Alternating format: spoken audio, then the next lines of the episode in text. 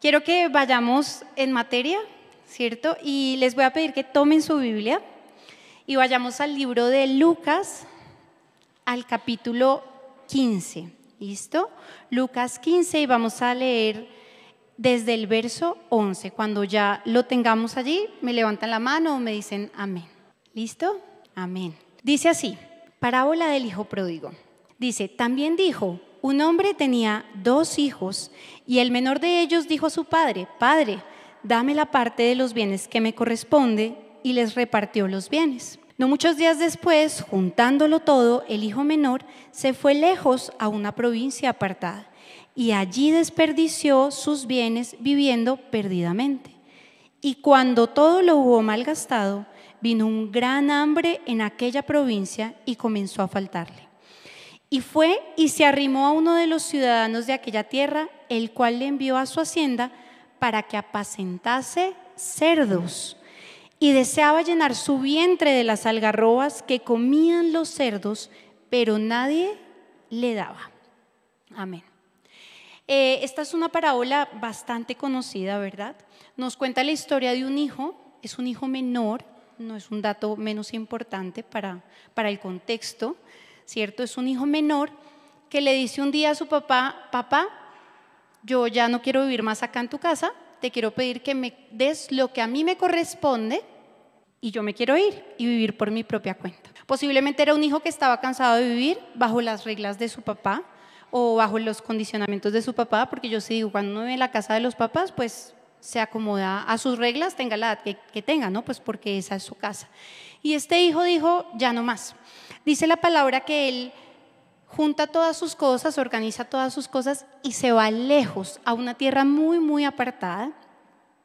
Y que en esa tierra empieza a vivir de una forma perdida, empieza a desperdiciar sus, sus bienes em, y lastimosamente para él empieza una gran hambre, una crisis. Eh, y empieza a faltarle, debido a que no fue organizado, a que él no fue juicioso, eh, con las cosas que, que, tenía, que había recibido con la herencia de su papá. Dice que le empezó a faltar y le dio, le, pues tenía hambre y que deseaba llenar su estómago con las algarrobas que le correspondían a los cerdos. Las algarrobas son un fruto del Mediterráneo, de un árbol que se llama algarrobo, y eh, es un fruto que siempre ha sido bastante despreciado porque solo se consideraba que podía ser alimento para ganado máximo, pero no para, ser, pues no para los humanos. Pero el hambre era tal que él decía, así me dieran las algarrobas de los cerdos, yo me las comería. Dice que también él estaba apacentando cerdos. ¿Y por qué esto es importante? Porque cuando hablamos de una tradición judía, el cerdo es un animal inmundo. Pero la crisis era tal que él tuvo que rebajarse hasta lo más bajo, ¿sí? A causa del hambre y a causa, pues, de sus malas decisiones. A él nadie lo estaba sacando de su casa. Y sigamos leyendo porque dice el verso 17 lo siguiente, dice, y volviendo en sí, dijo, ¿cuántos jornaleros en casa de mi padre tienen abundancia de pan y yo aquí perezco de hambre? Me levantaré e iré a mi padre y le diré, Padre, he pecado contra el cielo y contra ti. Entonces, estando en medio de la crisis, estando en medio de, del hambre, ¿cuántos han sentido alguna vez hambre así que uno dice, uy, tengo mucho filo? Todos, ¿no? Y hasta nos da mal genio. Pero para él no era solo mal genio, era hambre desesperada. O sea, sí, a mí me da mal genio, pero sé que en un ratito voy y me como algo. Este hombre sabía que no tenía forma de comer, no tenía forma de alimentarse. Y estando en medio de su crisis, en medio del punto más bajo, volvió en sí y dijo, sí, yo debería ir a la casa de mi padre, porque en la casa de mi padre, incluso los jornaleros, los que no son hijos, pueden alimentarse bien. Y yo en cambio acá estoy pereciendo. ¿Listo? Y dice, me levantaré e iré a mi padre y diré, Padre, he pecado contra el cielo y contra ti. Esta es una parábola muy bonita en el contexto en el que, en el que la estaba diciendo Jesús. Em, hablaba de la importancia del arrepentimiento, de volvernos a Dios. Y que muchas veces el arrepentimiento ocurre ¿cierto? O volvemos en sí cuando estamos en un punto bajo, cuando estamos en un momento de crisis, cuando estamos pereciendo de hambre. Esto es una situación realmente crítica. Y esto hizo volver en sí al hijo pródigo y en el verso 20 ocurre lo siguiente.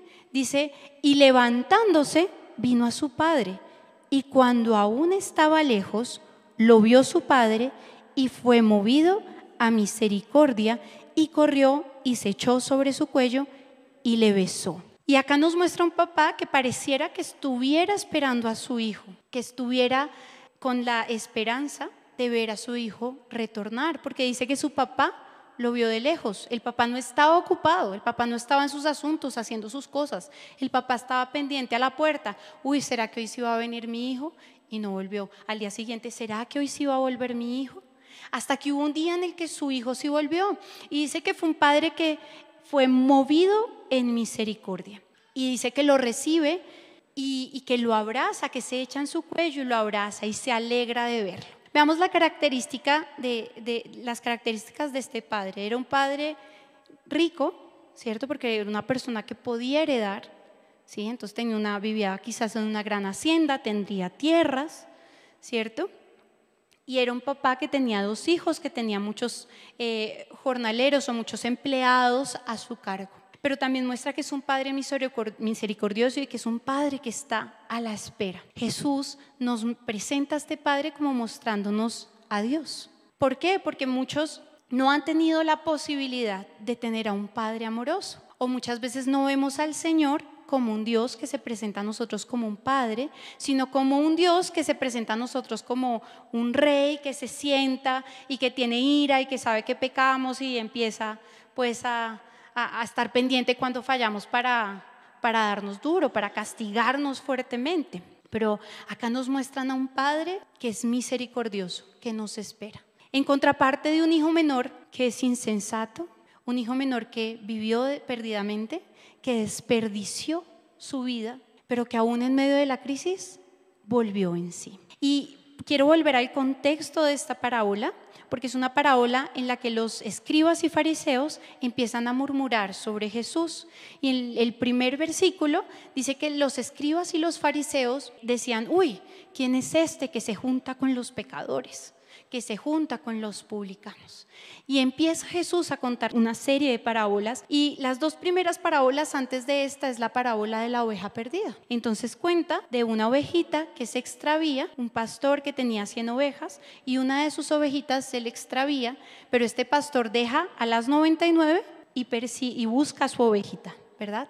Y dice que se goza cuando la encuentra. Y Jesús lo asimila a un pecador que se arrepiente y que hay gozo en el cielo porque recuperamos a un perdido.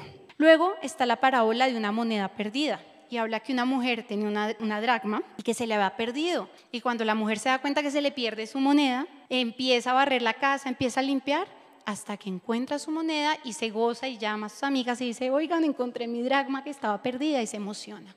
Y termina con esta parábola, pero acá ya no habla de una posesión, acá habla de un hijo. Acá no habla de una oveja y de un pastor que sale corriendo a buscar a su oveja, que la busca, o una moneda, algo que es muy preciado, y el dueño de esa moneda que va y lo busca de una forma, digamos, desesperada, porque quiere encontrar su moneda. Aquí habla de un hijo, de la relación entre un hijo y un padre. Un papá que le ha dado todo, que le ha dado provisión, que lo ha tenido en su casa, ¿cierto? Que lo puso a, a señorear sobre sus cosas ¿cierto? Y un hijo que toma una decisión equivocada, un hijo que en su libertad, ¿cierto? Dice, yo también me voy. Y el padre le dice, bueno hijo, ¿quieres irte? De pronto sufre, seguramente la parábola no nos dice sufre, seguramente por eso le dice, tú ya eres una persona adulta, tú ya eres grande, puedes irte. ¿Y por qué es importante esto? Porque la relación que el Señor quiere tener con nosotros no es la relación simplemente de una oveja y un pastor, que dice que él es el buen pastor, ¿cierto? En el que la ovejita es ahí, pues hace lo que lo que su pastor le dice, ¿cierto? Y pues obviamente si el pastor le dice vaya por allá, entonces la ovejita va para allá y así. Las ovejitas dicen que son medio tontas, entonces si no tienen alguien que lo pastoree, pues, pues le pasa como a esta ovejita que se va y se pierde. Este es un hijo que toma decisiones, como cualquiera de los que estamos acá. Hijos que tomamos decisiones buenas o malas. Y este, en este caso en particular, tomó la decisión de irse. Pero dice Lucas, eh, desde el versículo 21 al 24 leamos, dice así, y el hijo le dijo al padre, Padre, he pecado contra el cielo y contra ti, y ya no soy digno de ser llamado tu hijo. Pero el padre dijo a sus siervos, sacad el mejor vestido y vestidle, poner un anillo en su mano y calzado en sus pies. Y traed al becerro gordo y matadlo, y comamos y hagamos fiesta. Porque este mi hijo muerto era y ha revivido, se había perdido y es hallado. Y comenzaron a regocijarse. Entonces, una vez más, hubo regocijo por ese hijo que se volvió. Y, eso es lo que el Señor quiere con nosotros y es lo que, nos han enseñado, ¿no? Como arrepiéntete, vuelve al Señor porque va a haber regocijo, porque el Señor es tu papá. Dice, porque este mi, mi hijo muerto era y ha revivido, se había perdido y es hallado. ¿Alguno de ustedes se siente identificado con, con el hijo pródigo en algún momento? Y todos decimos, sí, yo fui hijo pródigo. ¿Sí? Yo alguna vez sí fui oveja y también una dragma, porque reconozco que el Señor fue y me buscó. ¿Sí? Yo no lo estaba buscando, yo no sabía que estaba perdida, ¿cierto? Pero el Señor fue y me buscó. Y muchos de nosotros hemos sido así. No sabíamos que estábamos perdidos. Cuando estábamos fuera de su casa, ¿cierto? Fuera del rebaño, no sabíamos que no teníamos a nuestro pastor, ¿cierto? Y Él fue y nos buscó. Pero aún incluso estando acá, muchos han ido y han regresado como hijos pródigos. Y el Señor nos ha recibido, pero aún así quedan las marcas, ¿no? Entonces este hijo pródigo seguramente cuando llegó a la casa de su padre no llegó alentado, bonito, simpático, bien vestido, no. Si se estaba muriendo de hambre seguramente llegó muy flaco, famélico quizás porque no, no comía, dice que él deseaba cualquier comida, ¿cierto? Llegó quizás sucio porque venía de una tierra muy, muy lejana. Y su padre lo vio así y le dijo, no importa, yo no te quiero hacer como uno de los jornaleros. Quizás ni le escuchó, le dijo, estoy feliz de verte. Voy a ponerte el mejor vestido, voy a ponerte un anillo y vamos a celebrar. Voy a ponerte zapatos porque los necesitas y vamos a celebrar. Y muchos nos hemos sentido felices de que nos vuelvan y nos reciban, de que nos extiendan misericordia, de que este Padre que es Dios nos extienda misericordia. Así que yo quiero preguntarles, ¿ustedes alguna vez se han sentido hijos? ¿Creen, están seguros todos que son hijos o se sienten como ovejitas? Los dos, yo me siento como los dos. A veces yo me siento oveja, a veces me siento hijo. Veamos qué es lo que dice Juan 1.12 rápidamente.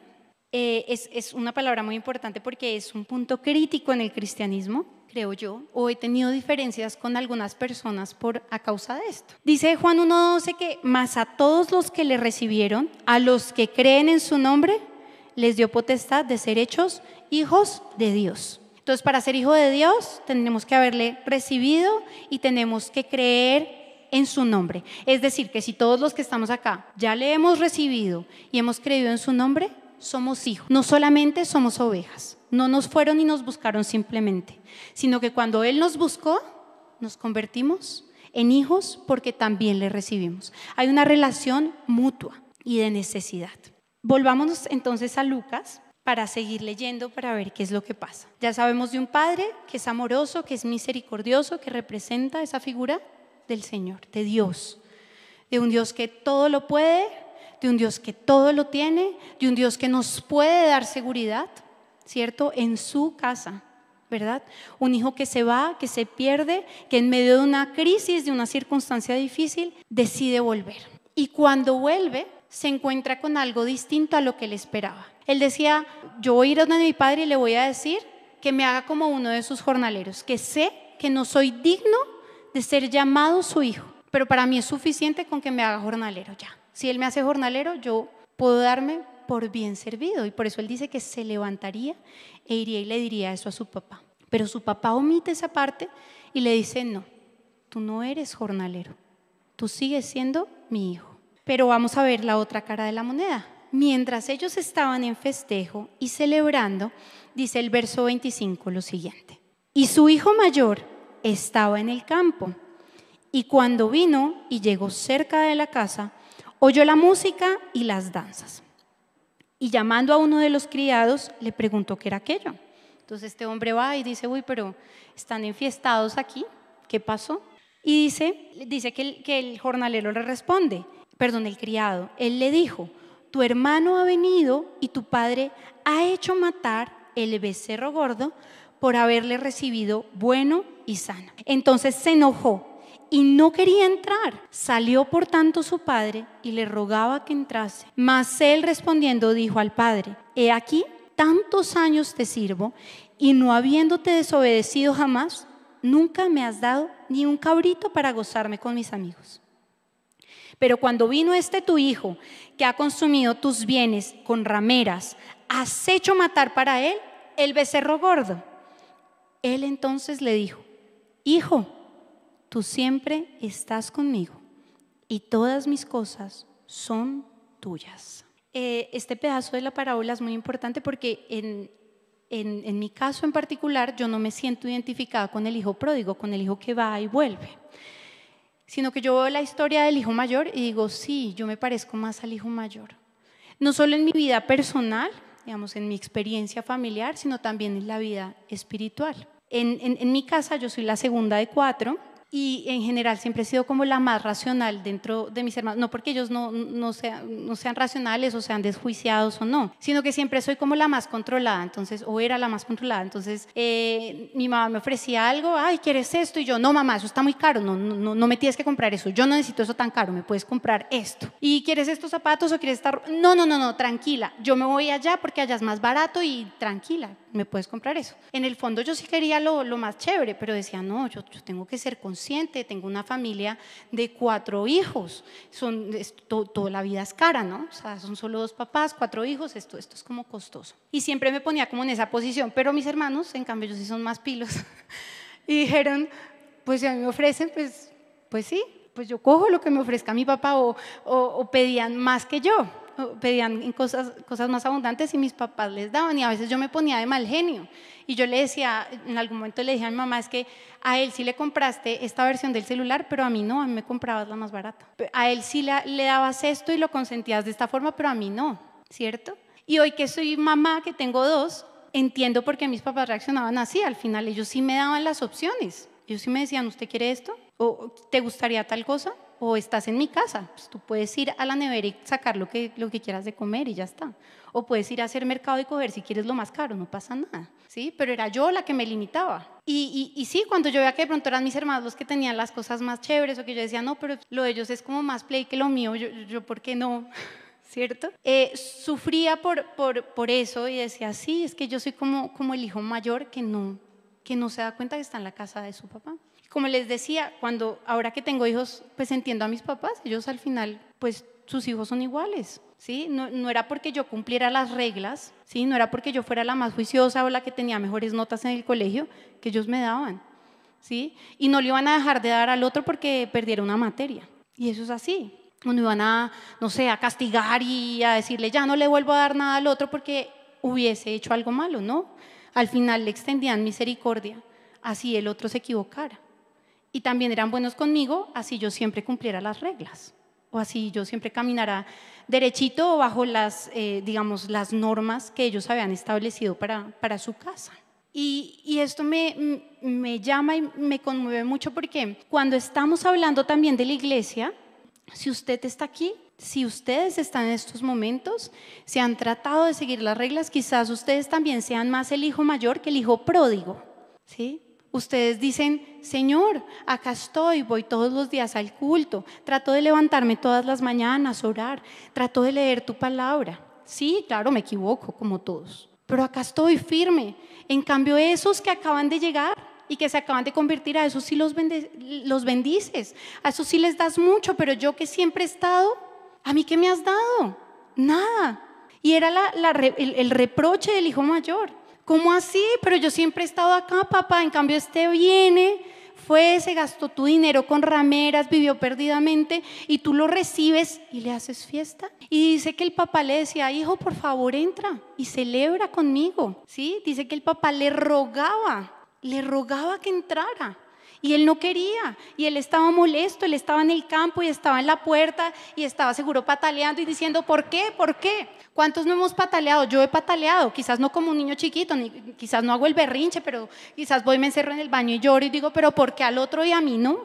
Pero el Señor nos dice hoy, y es un papá que nos está diciendo, nos está rogando casi, hombre, sí, es que usted siempre ha estado acá, pero es que no ve que no quiere entrar, no quiere entrar a la casa no quiere entrar a celebrar conmigo. Algo que me gusta mucho eh, de la parábola y que a veces uno pasa de largo, cuando el menor le pide la, herencia a su papá, dice en el versículo 12, en la segunda parte, dice, y les repartió los bienes. Eso quiere decir que la repartición no solo fue para el menor, la repartición fue para el mayor. Y en esta época los mayores heredaban más que los menores y más en, en la tradición pues judía. La regla era que el mayor, como era el primogénito, él se llevaba una porción más grande de la herencia, por eso era tan importante la primogenitura. Pero aún así el mayor, siendo primogénito, nunca se comportó como un primogénito. Dice la palabra que él estaba en el campo, ¿cierto?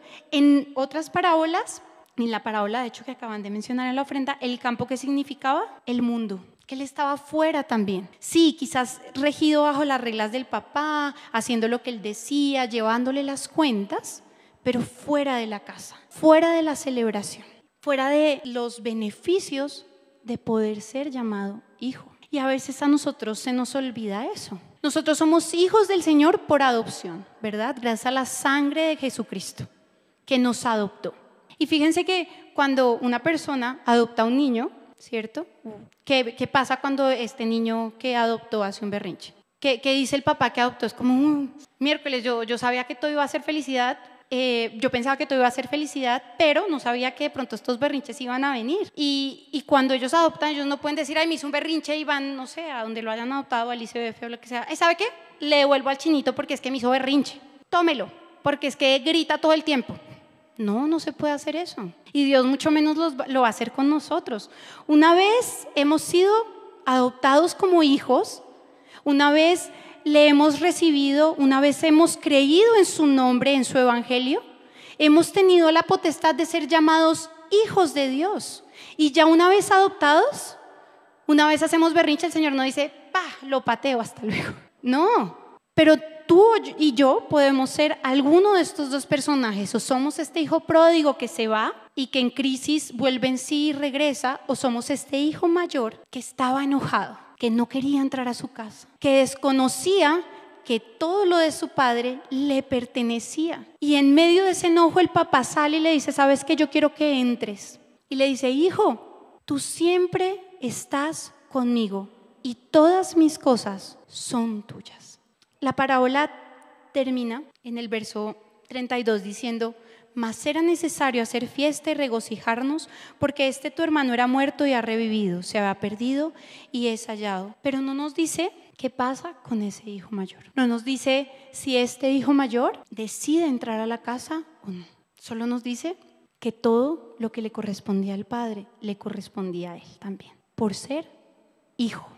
Y hoy, ahí donde ustedes están, quiero que se reconozcan como hijos, no como ovejitas solamente, no como esas monedas perdidas o esas cosas que son valiosas, porque lo que asemeja esa, esa dracma o esa moneda es una posesión muy valiosa. El Señor Jesús termina este, este relato, digamos, o esta porción hablando de ser hijos de Dios, hablando de que hay un hijo mayor ¿cierto? Que ha tenido todas las posibilidades porque se supone que está en la casa de su padre. Pero ese hijo mayor enojado no ha sido capaz de disfrutar de lo que hay en la casa de su padre.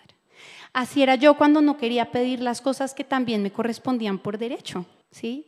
No es que mis hermanos tuvieran derecho a más que yo o no, era que yo no quería acceder a ese derecho, que yo tenía una mente limitada y por eso pedía lo que era a mi juicio menos valioso. Y solamente cuando dije, no, pues sí, yo también soy la hija, empecé a disfrutar más de los beneficios de estar en la casa de, de, mis papás y de haber nacido en la casa en la que nací, ¿sí? con los beneficios con los que nací y también con las cosas de las que me tuve que privar a causa de ciertas circunstancias en algún momento. Y con Dios es lo mismo. después de patalear en muchas circunstancias y decirle, Señor, pero yo siempre he estado acá, pero es que yo siempre te he servido, pero es que yo no he faltado a la iglesia casi nunca cuando estoy enferma. Pero es que yo siempre estoy acá, pero es que yo siempre hago esto, siempre hago lo otro, porque porque estás bendiciendo más al otro que a mí, porque le das más al otro que a mí, porque yo no puedo tener estas cosas. Y ahí donde está quiero que nos pongamos en pie, porque sea cual sea la situación o el hijo con el que ustedes y yo hoy nos identifiquemos, hay algo muy importante en el versículo 18 de Lucas 15. Dice, me levantaré e iré a mi padre y le diré, Padre, he pecado contra el cielo y contra ti. Padre, pequé, me equivoqué. Sea yo el hijo mayor o este hijo menor que desperdició su vida perdidamente, me equivoqué. Y hoy quiero destacar del hijo menor eso, que muchas veces no hacemos los hijos mayores, porque creemos que cumplimos las reglas, porque creemos que lo hacemos todo bien. Dice la parábola que este hijo volvió en sí, se dio cuenta que había hecho mal, se dio cuenta y volvió en sí. En cambio, el hijo mayor, aún viendo la fiesta, no había vuelto en sí. Y hoy Quiero finalizar con, este versículo que está en el libro de las lamentaciones, muy en línea con lo, que, con lo que se predicó la semana pasada. El capítulo 3 de lamentaciones del verso 40 al 41 dice, escudriñemos nuestros caminos y busquemos y volvámonos a Jehová. Levantemos nuestros corazones y manos a Dios en los cielos. Escudriñar los caminos, cuando habla de escudriñar, habla de examinar con mucha atención, averiguar hasta el mínimo detalle, hasta ese detalle que no podemos ver, que no estamos viendo de la, de, la película, que hoy no, no estás viendo tú, porque crees que no has sido bendecido, que no has recibido de parte de tu Padre las bendiciones que has estado pidiendo. Yo en muchos casos no recibí las bendiciones porque no fui capaz de entrar a la casa, porque al igual que este hijo mayor, me quedé fuera me quedé fuera y desconocía que todo lo que le pertenecía a mi papá, a Dios, también me podía pertenecer a mí. Y hoy el Señor quiere que nos volvamos a Él. Y que así como dice este, este, estos versos de las lamentaciones, que escudriñemos nuestros caminos, que levantemos, que nos volvamos a Jehová, que levantemos nuestros corazones y manos a Dios del cielo incline su rostro y ahí donde está, reconózcale a su papá que no ha estado, que no ha sido el mejor hijo, que aun cuando ha estado en su casa, no ha reconocido que es hijo. Hoy, Señor, nos presentamos delante de ti. Hoy vengo a ti, Señor, porque así como este hijo mayor, Señor, me he querido quedar fuera de tu casa. Me he querido quedar fuera, Señor, de tus bendiciones, de las oportunidades que tú me quieres dar. Señor, he pecado contra ti, porque aunque creo que sigo tus reglas y que sigo tus caminos, Señor, hay, hay cosas que no estoy haciendo bien. Señor, me ha apartado de tu presencia, Señor. Me ha apartado de ti. Y aún siendo hijo, no he sabido vivir como tu hijo. Y tú hoy me dices que tú me adoptaste como hijo y que sin importar lo que pase, no voy a dejar de ser tu hija. Señor, hoy vengo a ti porque quiero verte como mi papá, como mi padre, como el padre que me recibe, como el padre que sin importar lo que haya hecho, me pone el vestido más fino, me pone calzado en los pies y me pone un anillo y me recibe. El que mata el becerro gordo por mí. Yo quiero, Señor, ser ese hijo que reciba esas bendiciones. Y si no las he recibido hasta ahora, quiero recibirlas. Quiero correr a ti. Quiero correr a ti porque eres mi papá. Porque hoy en medio de mis circunstancias, porque hoy en medio de la crisis, sé que si estoy en tu casa puedo estar seguro. No importa qué pase en el mundo. No importa si hay temores de recesión o temores de crisis o temores de, de que las cosas no van a marchar bien. Yo quiero estar en la casa de, tu, de mi Padre. Quiero estar en tu casa porque hoy reconozco que soy tu hijo, porque hoy quiero revivir, hoy quiero acercarme a ti y quiero entrar en la casa y gozarme contigo y gozarme contigo porque eres mi papá. Si muchos aquí no han tenido papá mamá, hoy es el tiempo de acercarnos a Dios como nuestro papá. Que nos volvamos a Él, que volvamos en sí, así como este hijo pródigo volvió en sí, se dio cuenta de sus malos caminos, tuvo que tocar fondo para conocer que estaba mal, que le hacía falta a su papá. Hoy, Señor, de nosotros, Señor. Muéstrate, Señor, como nuestro Padre. Muéstrate, Señor, como nuestro Padre, Señor. Hoy, Señor, queremos levantar nuestro corazón delante de ti, queremos humillarnos delante de ti nuestros caminos y buscarte, volvernos a Jehová, porque nos damos cuenta, Señor, por el camino equivocado, que como el Hijo pródigo salimos de tu casa, salimos de la protección de tu casa, Señor, y malgastamos nuestras vidas, malgastamos nuestros bienes, malgastamos la herencia que nos diste. Pero hoy volvemos en sí Hoy volvemos en sí porque te necesitamos, Señor. Porque hoy queremos disfrutar De entrar en tu casa y gozarnos, Señor. De tener el vestido más fino, Señor. De tener calzado en nuestros pies. De tener el anillo. Queremos gozarnos de que por nosotros has matado al becerro gordo y has hecho fiesta porque hemos vuelto a ti, Señor. Sabemos que eres la única fuente saciable para nuestras vidas. Sabemos que no lo merecemos, pero sabemos que somos tus hijos y que porque hemos creído y hemos recibido a tu Hijo Jesucristo, tenemos hoy la potestad de ser llamados hijos tuyos hoy somos hijos que queremos volver a ti, que queremos volver a tu casa. Corro a los brazos de mi Padre, escucho decir, mi hijo de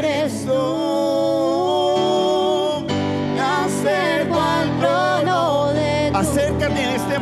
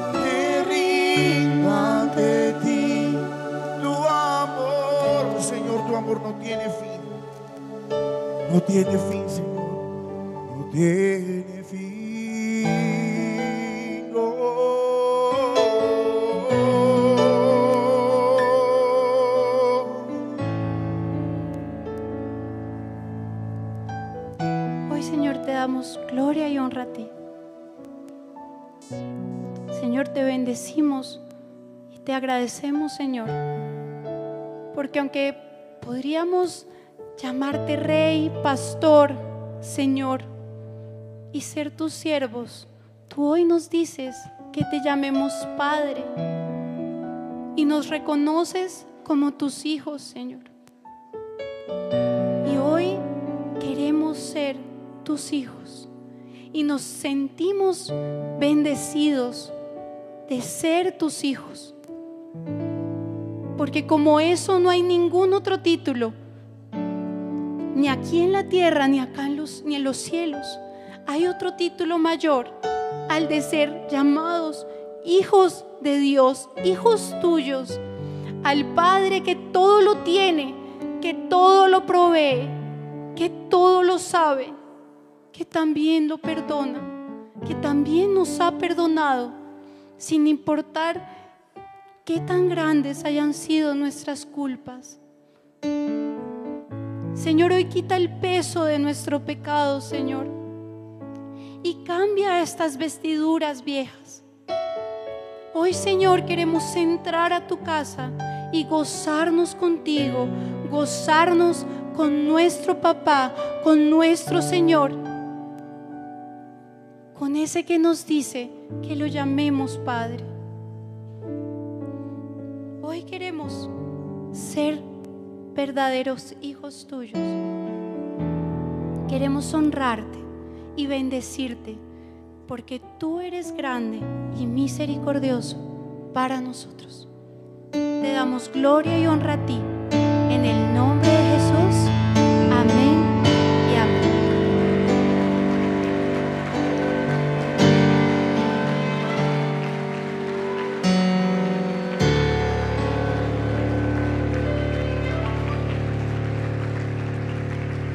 Queremos saber quiénes nos acompañan hoy por, por primera vez en la congregación. Que levanten su mano. Bienvenido, bienvenidos. Les voy a pedir que tomen rápidamente sus cosas y pasen un momento acá enfrente. Queremos orar por ustedes.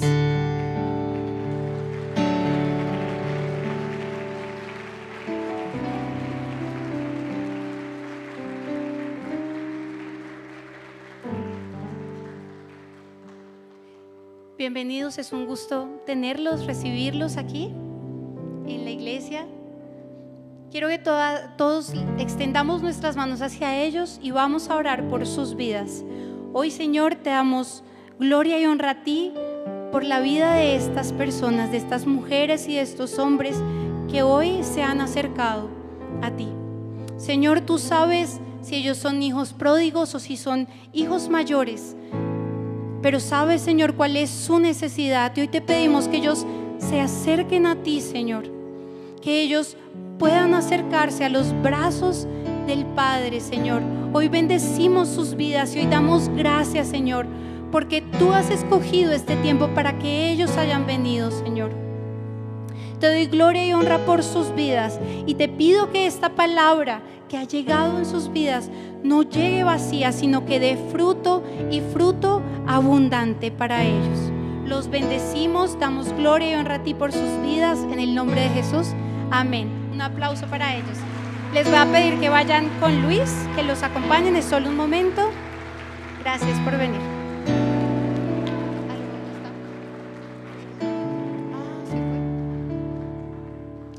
Amén. Y nosotros no, pongámonos en pie, vamos a orar ya para, para despedirnos. Señor, te agradecemos, Señor, por, por este tiempo, porque tú una vez más nos permites acercarnos, Señor, a tu iglesia, Señor. Nos permites acercarnos como congregación, porque tú, Señor, nos alimentas con tu palabra, Señor. Hoy no queremos salir de acá y ser iguales, Señor. Hoy queremos reconocerte y salir de acá reconociéndote como nuestro Dios y como nuestro Padre, Señor. Bendecimos, Señor, la vida de cada uno de los que están acá. Y te damos gracias, te pedimos, Señor, que los guardes, que los acompañes en esta semana y que nos podamos volver a ver el próximo fin de semana una vez más, Señor. Te damos gloria y honra a ti en el nombre de Jesús. Amén y amén. Pueden ir en paz.